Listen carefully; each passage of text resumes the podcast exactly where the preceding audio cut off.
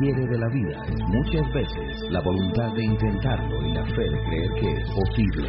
Rick DeVos, cofundador de Amway. Bienvenido a New Network, educación para la nueva economía. Al, muchas gracias por venir. Es un placer tenerte aquí. Vamos a hablar sobre la felicidad, que es el santo grial de todas las personas, sobre cómo vivir felices. ¿Por qué la felicidad es un tema tan en boga? Sí, la felicidad es un tema muy en boga en la actualidad y lleva siéndolo desde hace miles de años. Aristóteles, uno de los padres de la filosofía occidental, habla de la felicidad como el fin más elevado de la humanidad. Confucio habla de religión, habla de la felicidad en este mundo y en el más allá.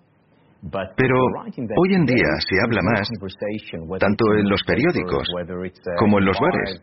Está en todas partes. Y la pregunta es ¿por qué? Creo que la respuesta es que en la actualidad, por primera vez, hay una ciencia de la felicidad.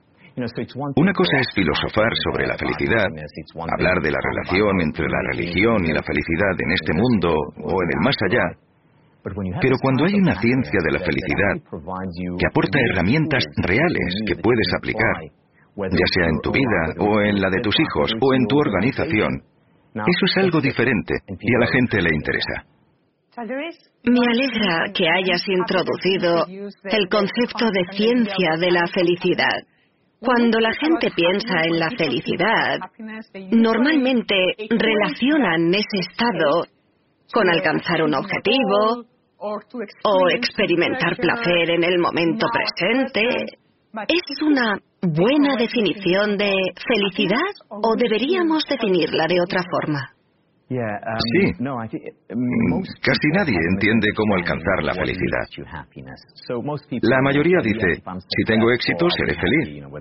Ya sea al alcanzar riquezas o fama, o alcanzar un determinado objetivo profesional o personal. Si una mujer o un hombre acepta salir conmigo, si mis objetivos se cumplen. Por desgracia, no funciona así. Por eso a menudo vemos personas con mucho éxito con mucho dinero y muy realizadas, que son muy infelices. Porque creen que si consigues un objetivo determinado, si consigues este hito, entonces serás feliz. Pero lo consiguen, cumplen su objetivo, ganan un montón de dinero y siguen sin ser felices. Y no solo no son felices, también se sienten perdidos porque están desilusionados. Hasta ese momento tenían la ilusión de que cuando llegasen ahí serían felices, pero llegan y no son felices. No pueden ni sustentarse en la ilusión. Alcanzar un objetivo no nos hace felices a largo plazo. Sí que sentimos una subida en nuestros niveles de bienestar, pero dura poco. Se ha investigado a quienes ganan la lotería. Gente que gana millones de dólares. Es su sueño hecho realidad. Creen que serán felices para el resto de su vida. En tres meses han vuelto al punto de partida pero más desilusionados. Se ven profesores de universidad que se han pasado la vida luchando para ser titulares. Cuando llegan a titulares, creen que serán felices para siempre, pero les dura un mes, seis meses como mucho. Llegar a un punto determinado conlleva un bienestar temporal, no a una subida permanente en el nivel de felicidad. ¿Y qué es lo que dice la ciencia de la felicidad sobre lo que nos hace felices? La ciencia de la felicidad nos dice cosas de sentido común. Muchas de esas cosas ya me las decía mi abuela. Ahora la ciencia le da la razón. Por ejemplo, las relaciones son más importantes para una vida feliz. A nivel individual, se realizaron investigaciones por parte de Martin Seligman, padre de la psicología positiva, y sus colegas, sobre la gente más feliz del mundo. ¿Qué les diferencia? Y descubrieron que una de las dos cosas que les diferencian es que tienen unas relaciones íntimas sólidas. Eso puede referirse a las relaciones románticas, pero también amistades, familia. No son relaciones perfectas, porque en las relaciones más íntimas hay desacuerdos y conflictos, pero tienen esas relaciones y son una prioridad en su vida. En el mundo de hoy en día, con la tecnología que nos rodea y que pronto estará dentro de nosotros, las relaciones reales, no las virtuales, han pasado a un segundo plano. Y eso, por desgracia, resta felicidad a la gente. Las relaciones son muy importantes para la felicidad. Otra cosa clave para la felicidad es la gratitud, el reconocimiento. Oprah hablaba de ello en 1999, cuando no había ciencia al respecto.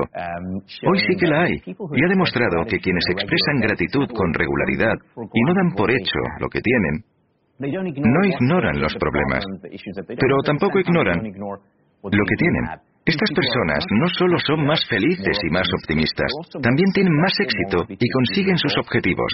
Físicamente, están más sanos. Así que realmente fortalecemos nuestro sistema inmunológico cuando nos concentramos en ser agradecidos. Mi palabra favorita es apreciar. Apreciar significa dar las gracias por algo, pero la palabra apreciar tiene otro significado, aumentar el valor. Si metes dinero en el banco, con suerte aumenta de valor y tienes más. Los dos significados de apreciar están conectados, porque cuando aprecias las cosas buenas de tu vida, las cosas buenas se aprecian y tienes más. Y la conexión no es meramente etimológica. Hay pruebas científicas que demuestran que cuando aprecio a mi pareja, cuando aprecio mi trabajo, cuando aprecio mi vida, las cosas buenas en mi vida aumentan de valor y tengo más. Hablando de la amistad y de las relaciones humanas en general, has mencionado un concepto muy hermoso del que me gustaría que hablaras un poco más. El concepto de los hermosos enemigos. La frase hermoso enemigo viene de un texto de Ralph Waldo Emerson, que fue un filósofo estadounidense del siglo XIX. Lo que escribió en su ensayo sobre la amistad es que en un amigo él no busca un montón de concesiones, una persona que le dé la razón en todo lo que diga. Lo que busca es una persona que le desafíe, que le presione, que sea un hermoso enemigo que le ayude a alcanzar la verdad. ¿Qué buscas en un amigo? ¿Buscas a alguien que te diga sí a todo? A veces necesitamos una palmadita, alguien que nos diga que somos geniales, a pesar de todo, pero a largo plazo queremos a alguien real, que nos diga cuándo no está de acuerdo, que nos desafíe, que nos ayude a alcanzar la verdad, a ser mejores personas, a tener más éxito, a ser más felices. Este es el amigo de verdad. No una persona que nos da la razón a todo lo que decimos. Eso también tiene que ver con las relaciones. Hay muchas investigaciones sobre relaciones románticas y demuestran que a largo plazo, para mantener la felicidad dentro de la relación, también tiene que haber conflicto.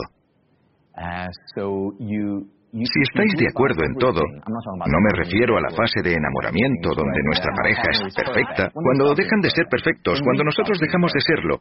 Ahí es cuando necesitas un hermoso enemigo. Y los conflictos ayudan a elevar la relación y también elevan a cada individuo. Hay un texto precioso de David Snatch. En su libro Passionate Marriage, habla de cómo el matrimonio o cualquier relación larga es una máquina de crecimiento. Y crecemos a través del conflicto, a través del desacuerdo, a través de un hermoso enemigo. No basta con ser un enemigo, con tener conflicto. Obviamente, también tenéis que pasarlo bien, experimentar alegría juntos. Hay que tener las dos cosas, lo hermoso y el enemigo. Eso lleva a la felicidad a largo plazo. Además del conflicto, se tiene la idea de que tener emociones negativas como la tristeza, como el enfado, nos impide ser felices. Pero tú sostienes que en realidad esas emociones nos ayudan en la búsqueda de la felicidad. Me gustaría que nos explicaras qué papel juega el sentirnos mal para alcanzar una vida más plena y feliz. Me alegra que me lo preguntes. Es una parte importante de ser feliz. Um, Cuando empecé a dar este curso en Harvard, tenía ocho alumnos en clase.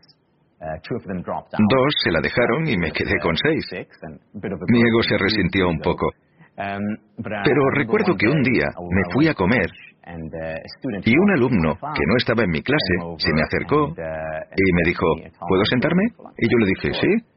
Se sentó conmigo y me dijo, he oído que das una clase sobre felicidad. Sí, psicología positiva. Y me dijo, mis compañeros de piso están en tu clase. Eran dos de los seis alumnos. Y entonces me dijo, ¿sabes? Ahora que das una clase sobre felicidad, debes ir con cuidado. Y dije, ¿por qué? Tienes que andarte con ojo. Y yo le dije, ¿y eso? Porque si te veo infeliz, me chivaré a ellos. Al día siguiente, lo comenté en clase y les dije a mis seis alumnos, lo último que quiero que penséis es que siempre estoy feliz. O que vosotros, cuando acabe el curso, estaréis siempre aquí arriba. Solo hay dos tipos de personas que no experimentan dolor, como enfado, o tristeza, o ansiedad, o decepción, envidia, miedo. Hay dos tipos de personas que no sienten emociones dolorosas. El primero son los psicópatas. No pueden sentir emociones dolorosas. El segundo tipo de personas que no las sienten son los muertos. Sentir emociones dolorosas es una buena señal. No eres un psicópata y estás vivo. Podemos trabajar con eso. Pero el problema que hay hoy en día es muy serio. Y es que la gente cree que ser feliz significa ser feliz todo el tiempo. Que si alguna vez sientes tristeza, ansiedad o envidia hacia tu mejor amigo o miedo, significa que te pasa algo malo. Lo que te pasa es bueno. Lo malo sería que no pudieras sentir estas emociones. Cuando rechazamos estas emociones, y ahí la paradoja, estas se fortalecen y se intensifican. Pero si dejamos que estas emociones fluyan a través de nosotros y lloramos, hablamos con nuestro mejor amigo, escribimos un diario para expresar nuestras emociones, si dejamos que fluyan a través de nosotros, será más probable que se marchen. Y será más probable que nos abramos a las emociones placenteras y alegres. Siempre tengo la sensación de que vivimos en una era de perfeccionismo emocional, que siempre tenemos que ser felices, siempre tenemos que sentirnos bien, estar sonrientes, es muy artificial. Sí, tienes toda la razón. Hace poco más de 10 años, un año, tuve a dos alumnos haciendo su tesis conmigo. Uno de ellos escribió sobre el perfeccionismo físico y el otro sobre el perfeccionismo emocional. Me pareció algo interesante y gracias a ellos me di cuenta de lo relacionados que están. El que escribió sobre perfeccionismo físico analizó el efecto de las portadas de las revistas sobre nosotros, cómo afectan las fotos retocadas a las mujeres sobre todo, y cada vez a más hombres, a la apariencia que quieren dar de cara al mundo exterior. Y el otro alumno escribió, ¿qué pasa con tantas sonrisas? Entonces eran los inicios de Facebook. ¿Y qué se ve en Facebook? Todos sonríen y están estupendos.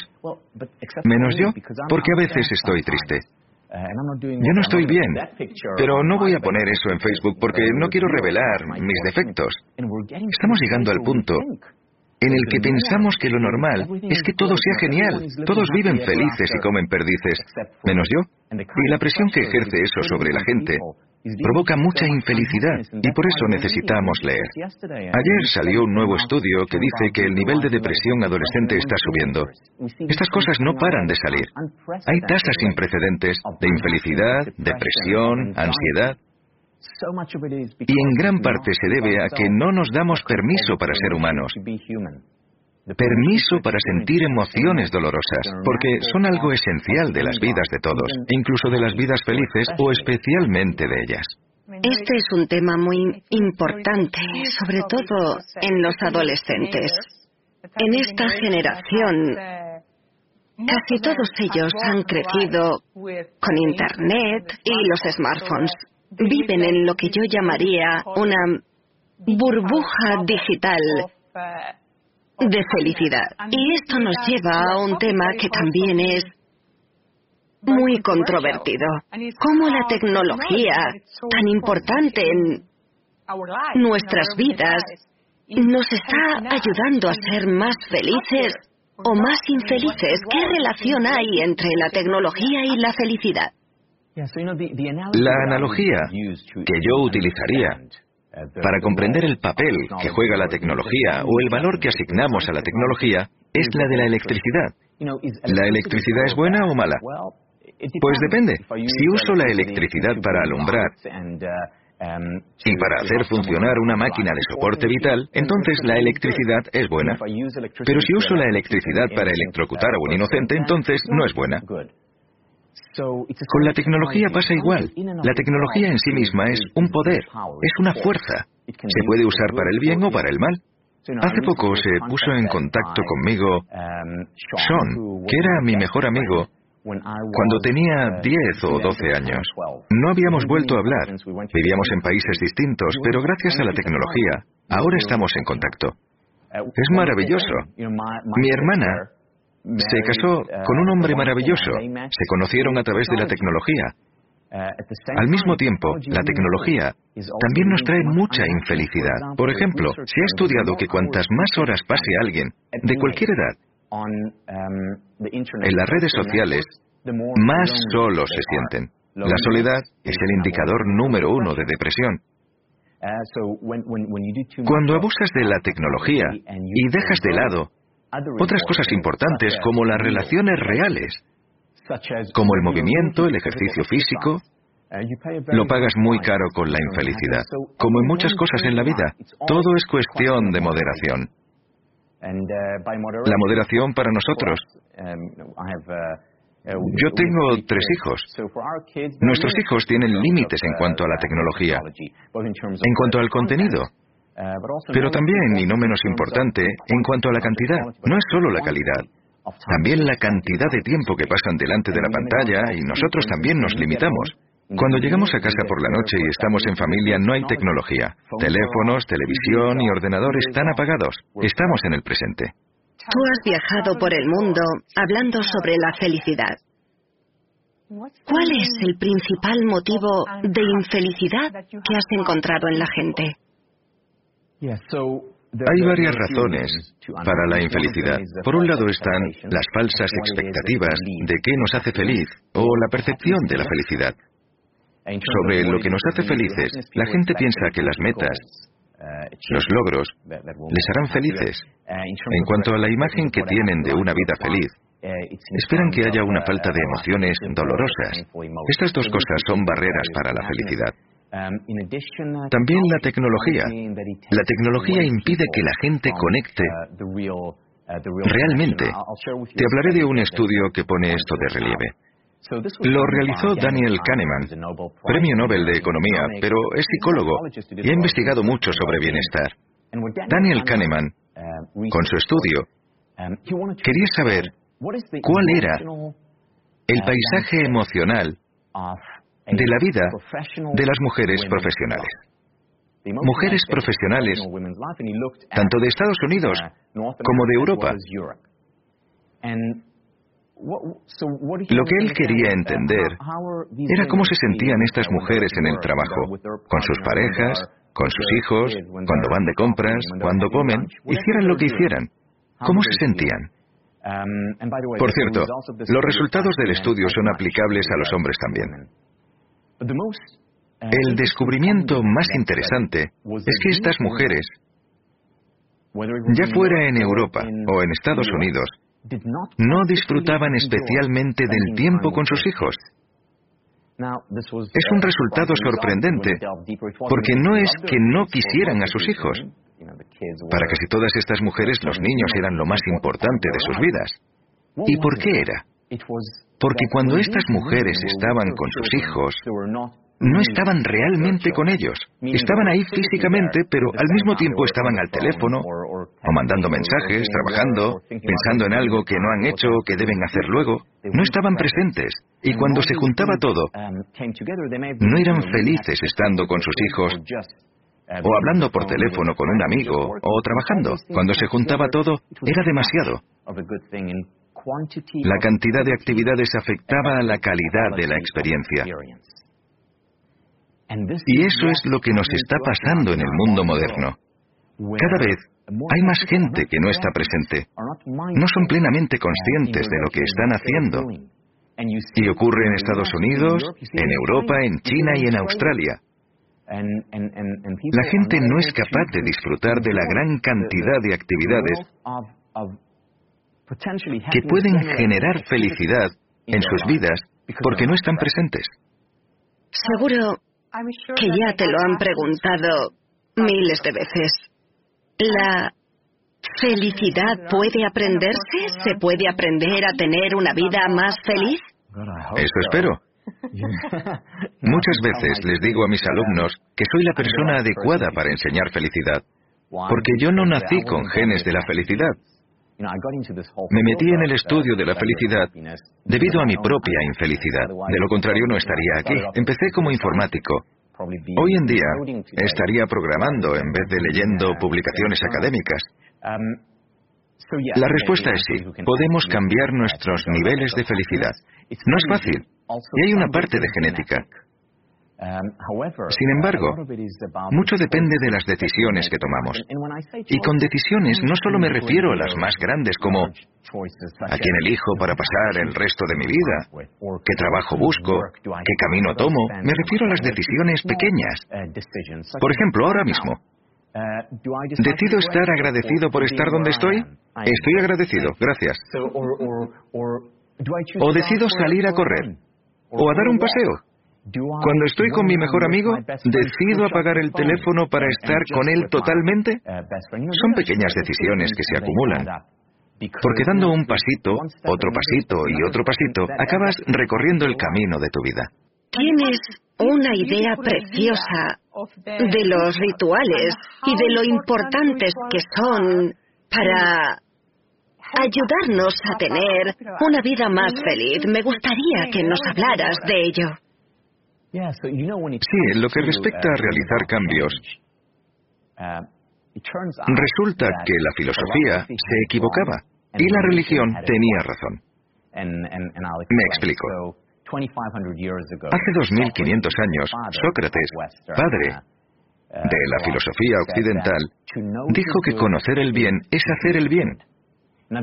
O sea, que cuando sé que algo es bueno, correcto, justo, ético, entonces lo haré automáticamente. Por desgracia, aunque Sócrates era un hombre muy inteligente, en este caso se equivocaba. Porque si conocer el bien bastara para hacer el bien, todos comeríamos exclusivamente comida saludable. Estaríamos siempre tranquilos y seríamos agradables con todo el mundo. Y nos limitaríamos a hacer lo correcto. Pero no siempre lo hacemos. A menudo hacemos cosas de las que luego nos arrepentimos. Porque conocer el bien no implica necesariamente hacer el bien. La religión, por otro lado, tenía razón. La religión comprendía que para realizar cambios no basta con saber algo conceptualmente y que necesitamos practicarlo una y otra vez. Decirlo una y otra vez. Por eso al rezar se dice la misma plegaria, ya sea para dar las gracias a Dios por el pan de cada día o por estar vivo. Lo haces todos los días, o al menos una vez a la semana, porque la repetición, la ritualización, es la clave. Y hoy hay estudios que lo demuestran. Los teólogos no conocían esos estudios, pero Dios lo sabe todo, así que debía conocer esos estudios hace miles de años.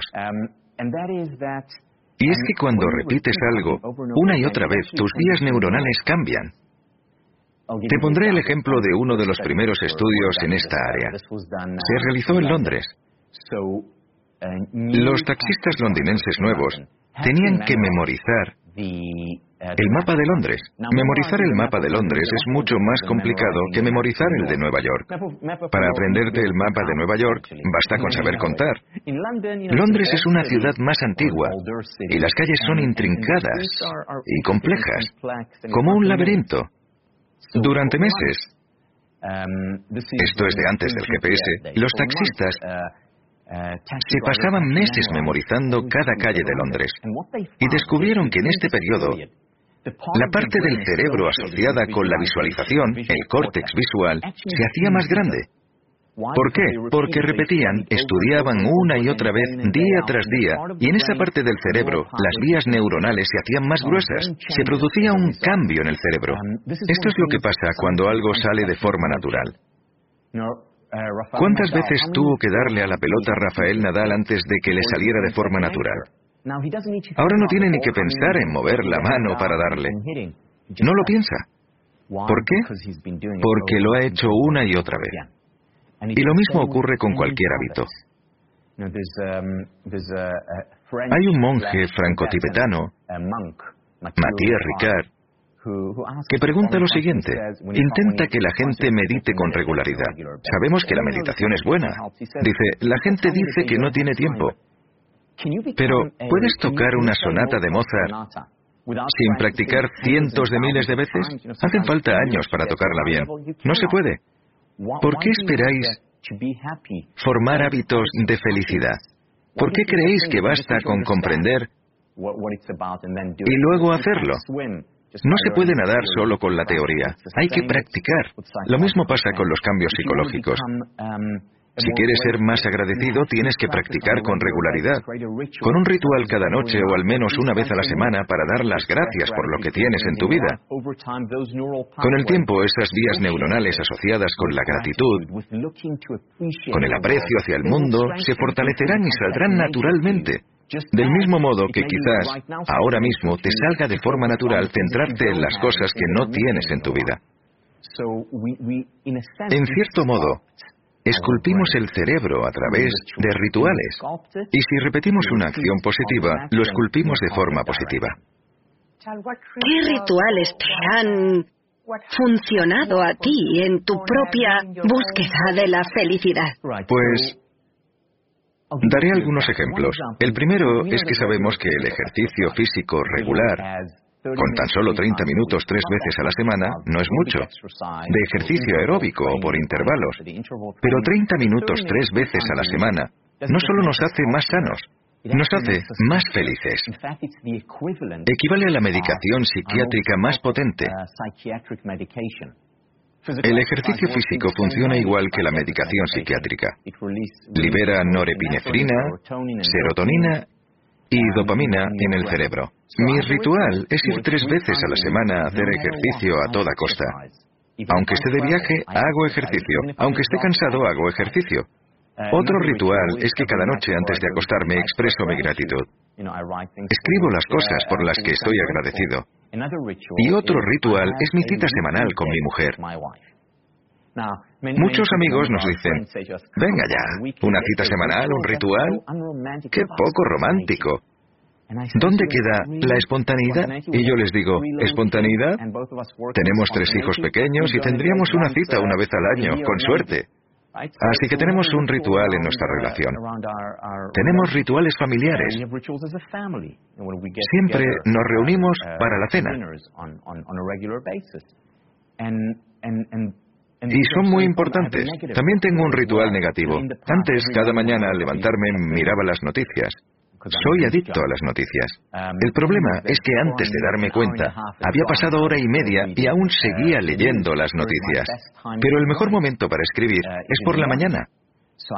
Así que creé un ritual negativo. No leer las noticias por la mañana. Y me puse un ritual positivo. Escribir por la mañana. Ya me enteraré de las noticias por la tarde. Y si mientras duermo el mundo se acaba, alguien me avisará.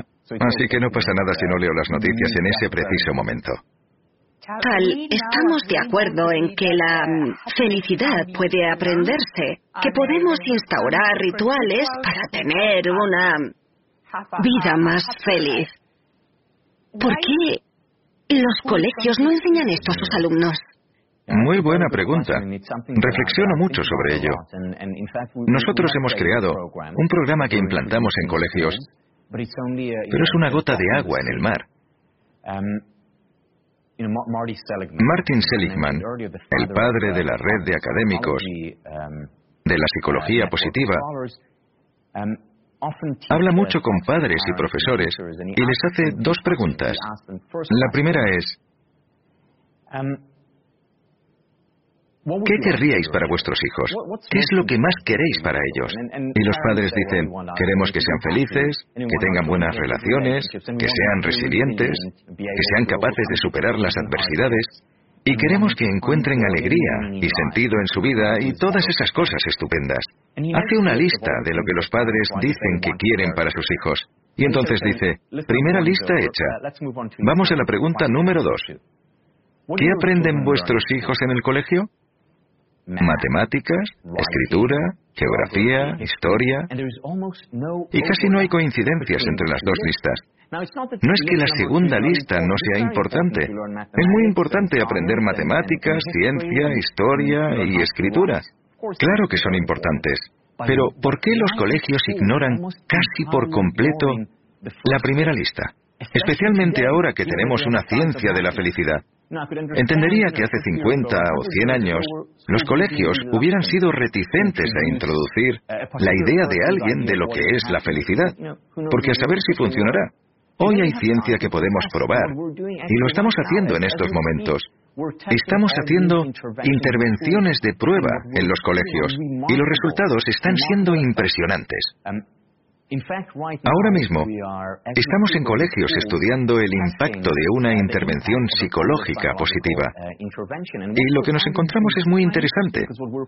Sí, los estudiantes son más felices, más resilientes, gozan de mejores relaciones y además el conflicto y la violencia en los colegios está disminuyendo a raíz de estas intervenciones. Y curiosamente, sus notas están mejorando. No solo nos volvemos más felices, también nos volvemos más listos cuando nos centramos en esa primera lista. Afecta positivamente también a la segunda lista. Un profesor que quiere ayudar a un alumno a tener una vida con sentido y más feliz, para conseguirlo, tiene que replantearse el plan de estudios. Tenemos que replantearnos la educación para incorporar esto? Idealmente sí. Creo que deberíamos replantearnos los colegios y lo que aportan, porque ya sabemos que el mundo del mañana, o incluso el de dentro de cinco minutos, va a ser muy distinto del mundo actual. La enseñanza, en la manera en la que se ha planteado históricamente, se vuelve obsoleta muy rápidamente.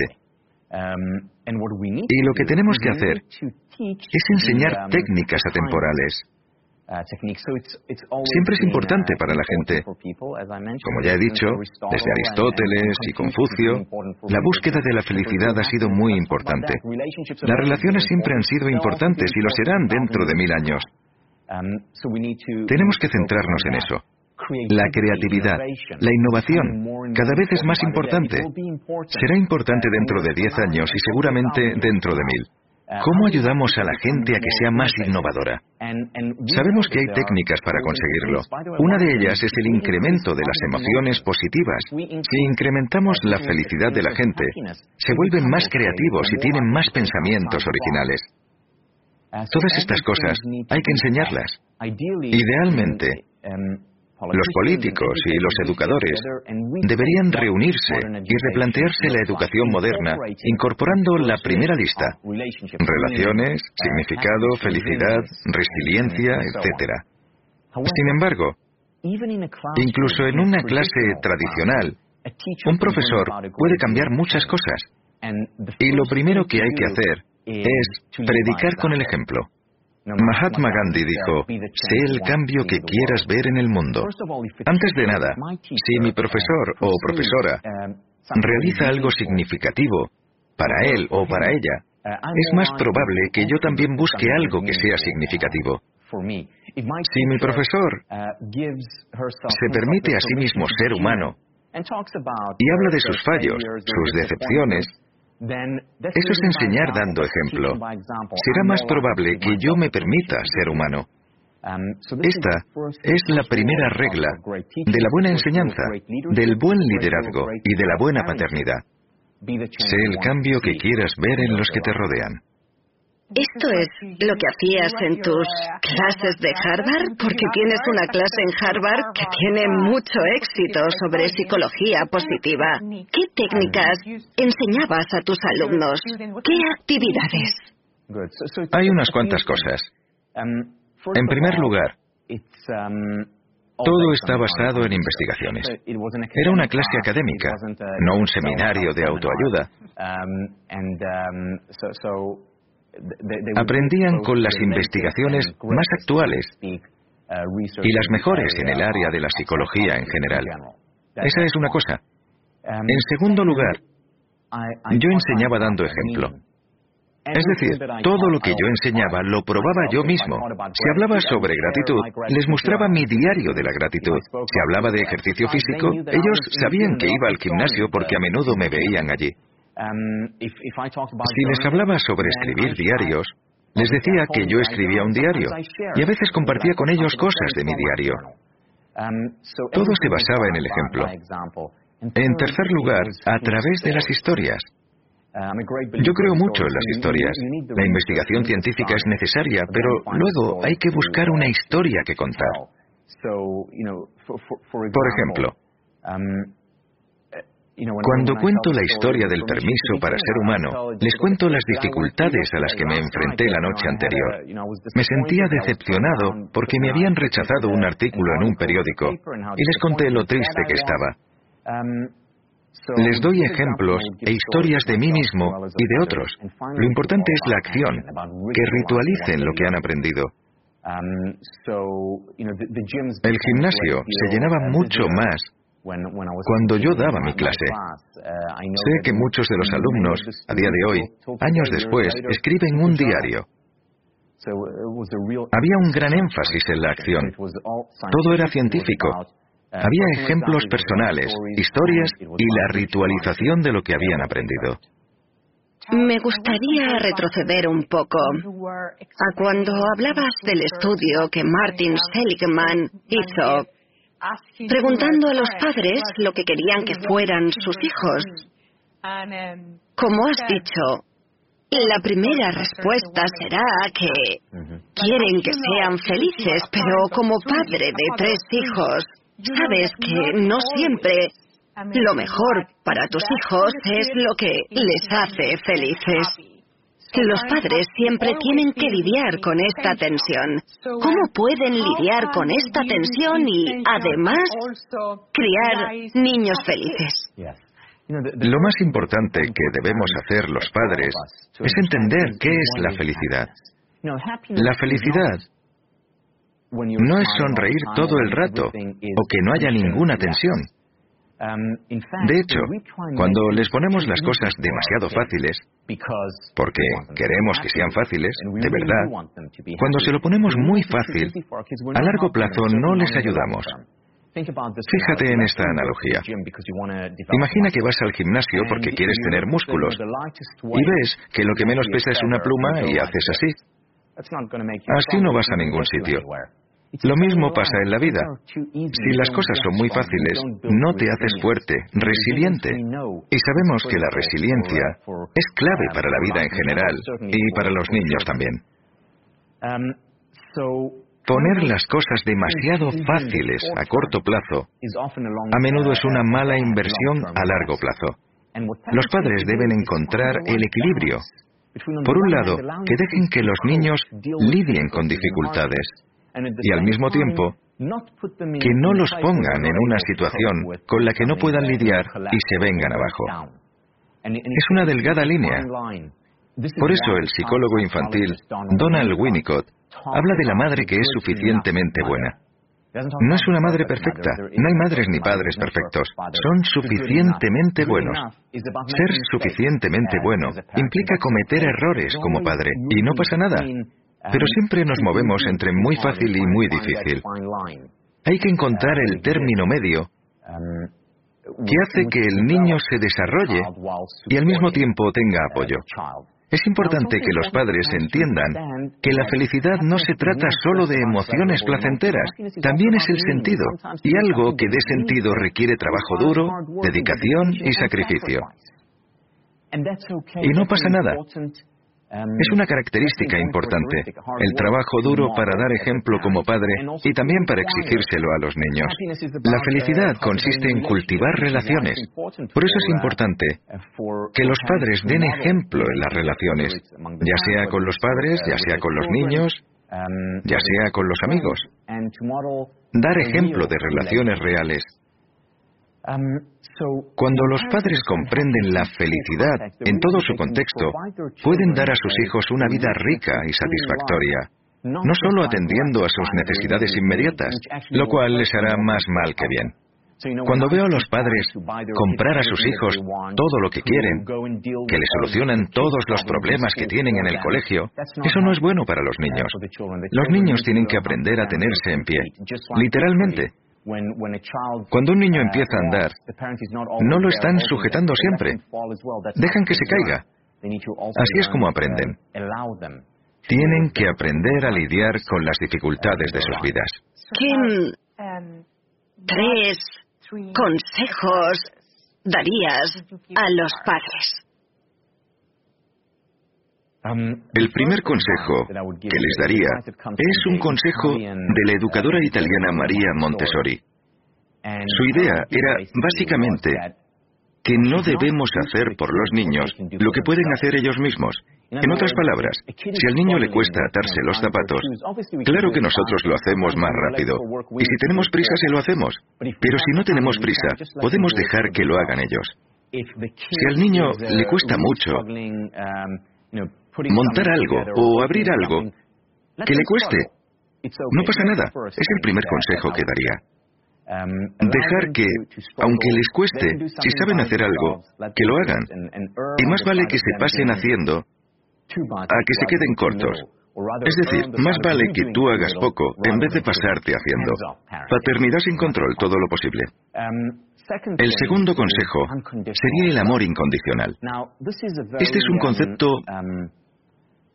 muy malentendido. El amor incondicional no significa darles todo lo que quieran. No, significa que aceptamos sus emociones incondicionalmente, pero ponemos unos límites muy claros en su comportamiento. Por ejemplo, un niño puede sentir muchas cosas. Puede sentir odio hacia su hermano o su hermana pequeños, porque ahora ellos no reciben tanta atención. Y eso es legítimo. Pueden sentir enfado hacia ti, y es legítimo. Sin embargo, hay límites muy claros en sus comportamientos. No pueden pegar a su hermano o su hermana y no pueden estropearte la cena con una rabieta. Que la tengan en su cuarto. Hay límites muy claros en el comportamiento, pero aceptación incondicional de sus emociones. Hay que darles permiso para que sean humanos. Por último, el tercer consejo es, predica con el ejemplo. Cuando llego a casa, a menudo comparto con mis hijos mis experiencias. Comparto las experiencias maravillosas y las experiencias dolorosas. Los niños no necesitan un modelo perfecto, necesitan a un ser humano como modelo. Y ellos nos respetan como padres. Lo que hacemos con frecuencia importa mucho más que lo que decimos. Has hablado mucho sobre la importancia de las relaciones para la felicidad. Pero hay una idea que has mencionado mucho, que también es muy importante en la vida. Encontrar un proyecto que vaya con nosotros. Encontrar el trabajo que amamos. En uno de tus libros, La búsqueda de la felicidad, hablabas del proceso MPS. Me gustaría que nos explicaras brevemente en qué consiste el proceso MPS. Sí, encontrar algo importante que hacer. Idealmente, uh, nuestro trabajo nos dará significado y placer. Pero si solo durante una o dos horas al día, o incluso dos horas a la semana, hacemos algo que sea significativo, podemos llegar lejos. Yo introduje el proceso MPS, siglas en inglés de significado, placer y puntos fuertes. Y le pido a la gente que haga una lista de todas las cosas del mundo que son significativas para ellos. Para mí es hablar y ayudar a la gente. Para mí son importantes las matemáticas, escribir, lo que sea. pasar tiempo con los niños, caminar por la playa, ¿Qué es importante para ti? Y luego les pido que hagan una lista de las cosas que les entusiasman. Yo disfruto resolviendo ecuaciones, charlando con gente o estando yo solo. ¿Con qué disfruto? ¿Qué me da placer? Y finalmente, ¿qué se me da bien? ¿Cuáles son mis puntos fuertes? Quizá las matemáticas, escribir, hablar en público, sea lo que sea, hago una lista de mis puntos fuertes.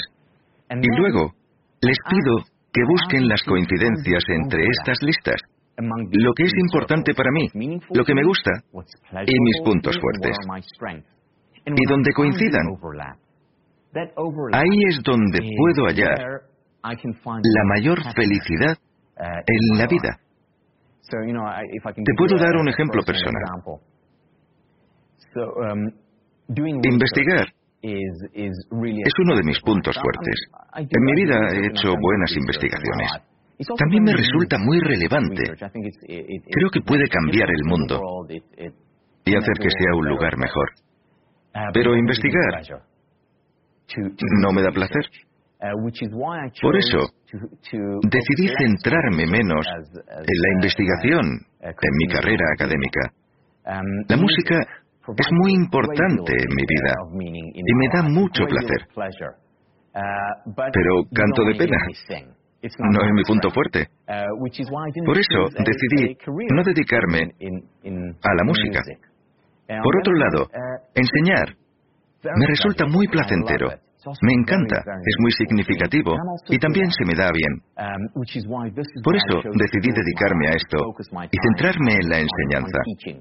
Y durante este ejercicio, ya sea para las grandes decisiones, como elegir una profesión, o las decisiones pequeñas, como dónde irme de vacaciones, Hacerse estas tres preguntas puede ser de gran ayuda. Nos hacen conscientes de dónde queremos estar y qué es lo que nos hará más felices.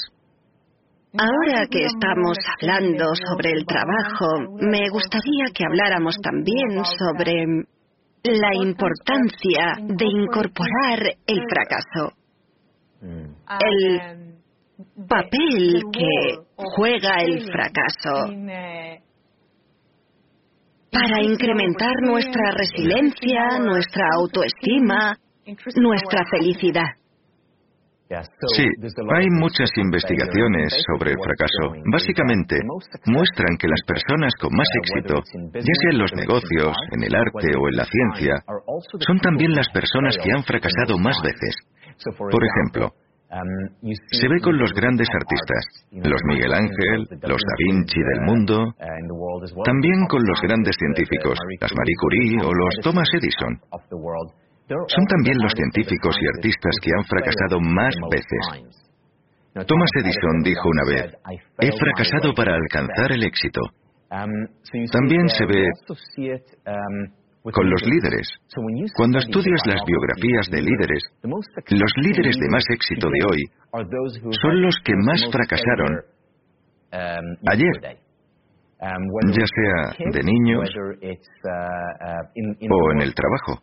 Ahora estoy leyendo una estupenda biografía del fundador de Amazon, Jeff Bezos, titulada La tienda de los sueños. Y en ella se cuenta una historia sobre tres ejecutivos en el Amazon de Jeff Bezos, justo antes de que explotara la burbuja de Internet. Las acciones de Amazon bajaron considerablemente, no pasaban por un buen momento y se planteaban, ¿permanecemos en el barco? Se metieron en una sala e hicieron una lista en una pizarra de todos los éxitos que Jeff Bezos había tenido y todos los fracasos.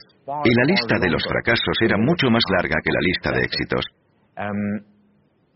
Y ya sabemos dónde está Amazon hoy en día, ¿no?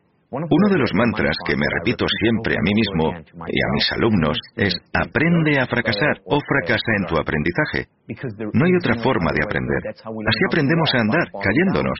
Así aprendemos a escribir, haciendo garabatos. Así aprendemos a comer, poniéndolo todo perdido. Así aprendemos a encestar, fallando. Así aprendemos a ser mejores líderes, mejores parejas o mejores padres. Aprende a fracasar o fracasa en tu aprendizaje. Lo vemos a nivel individual, pero también a nivel de organización. Las organizaciones de más éxito en la actualidad son las que aportan lo que Amy Edmondson de la Escuela de Negocios de Harvard llama seguridad psicológica. La seguridad psicológica es la sensación que tienen los miembros de un equipo de que no pasa nada por fracasar, por cometer errores, por admitir que te has equivocado. Que se aprende de ello como individuo, como grupo, como organización. Y las organizaciones que permiten la seguridad psicológica se convierten en organizaciones que aprenden, continúan creciendo, aprendiendo y al final acaban teniendo éxito. Tal, para terminar, hay un tema, ya lo has mencionado antes, la relación entre la meditación y la felicidad. Porque si vivimos en esta era de perfeccionismo emocional, también vivimos en una era en la que el mindfulness está muy en boga. Sé que tú lo practicabas. No sé si sigues haciéndolo. Sé que practicas meditación trascendental. Y me gustaría saber qué relación hay entre meditación, mindfulness y felicidad. ¿Y cómo podemos incorporarlas a nuestras vidas para ser más felices? No sé cómo te funcionan a ti. La meditación es un elemento importante de la felicidad. La meditación consiste en estar presente. La cuestión es que podemos practicar meditación sentados, con la espalda recta, los ojos cerrados, las manos así, con las piernas cruzadas. Y eso es genial, tiene su importancia. Pero también podemos practicar meditación en un contexto más general. Por ejemplo, cuando estoy hablando con alguien, si estoy presente, estoy practicando una forma de meditación. Si estoy en el trabajo y experimento lo que el psicólogo Mihaly Csikszentmihalyi llama fluir, que significa estar en el presente, y de repente han pasado tres horas. Eso es una forma de meditación. Aprender a estar presente, ya sea de manera formal o de una manera informal, contribuye en gran medida a la felicidad. Como decías, vivimos en una era de distracciones. Tiran de nosotros en distintas direcciones.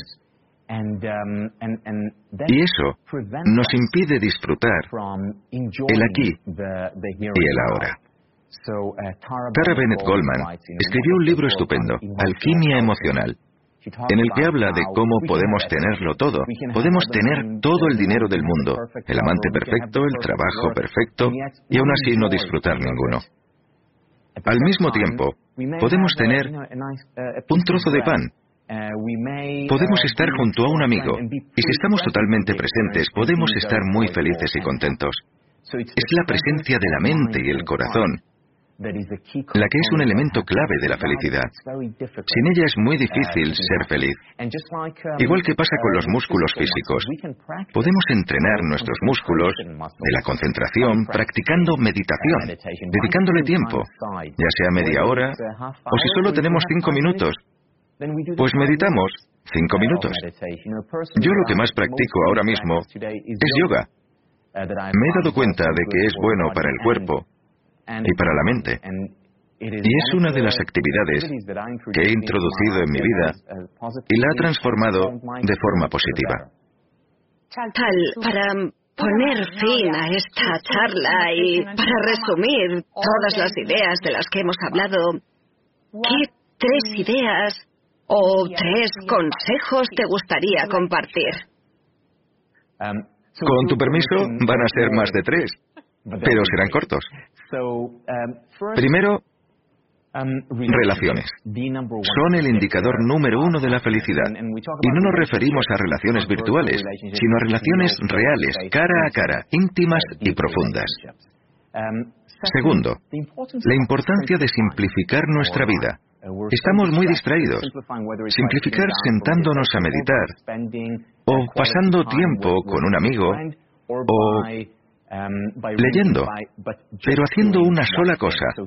Mejor ser monotarea que multitarea. A estos momentos yo les llamo islas de cordura. Es muy importante tener estas islas de cordura en este momento tan frenético. El ejercicio físico es crucial para la felicidad. Y no hace falta mucho, 30 minutos, tres veces a la semana de ejercicio aeróbico por intervalos, son suficientes. Darnos a nosotros mismos permiso para ser humanos. Dejar que las emociones dolorosas fluyan a través de nosotros, ya sea hablando con alguien, llorando o escribiendo un diario. Expresa gratitud y aprecia lo que tienes. Creemos que vivimos una vida, pero en realidad vivimos un número infinito de vidas, porque en cada momento hay posibilidades infinitas. Y si elegimos ser agradecidos, nuestra vida seguramente vaya por un camino más positivo. Elegimos la gratitud. Elegimos ser felices. Expresa gratitud, ya sea escribiendo un diario o compartiéndolo con la familia a la hora de la cena. Y por último, buscar tantas actividades como sea posible que nos proporcionen significado y placer. Solamente una hora al final de un largo día, haciendo algo que sea significativo y placentero, dedicándonos a nuestro hobby, pasar tiempo con alguien. Eso puede contribuir mucho a crear la felicidad del día y con el paso de los días a una vida más feliz. Tal, muchas gracias. Con toda seguridad, pasar este tiempo contigo ha hecho que mi día sea más feliz. Gracias. Network. Hacemos network marketing para el siglo XXI. Educación para la nueva economía. Visite www.enetwork.com.co. Somos miembros de Alianza Global.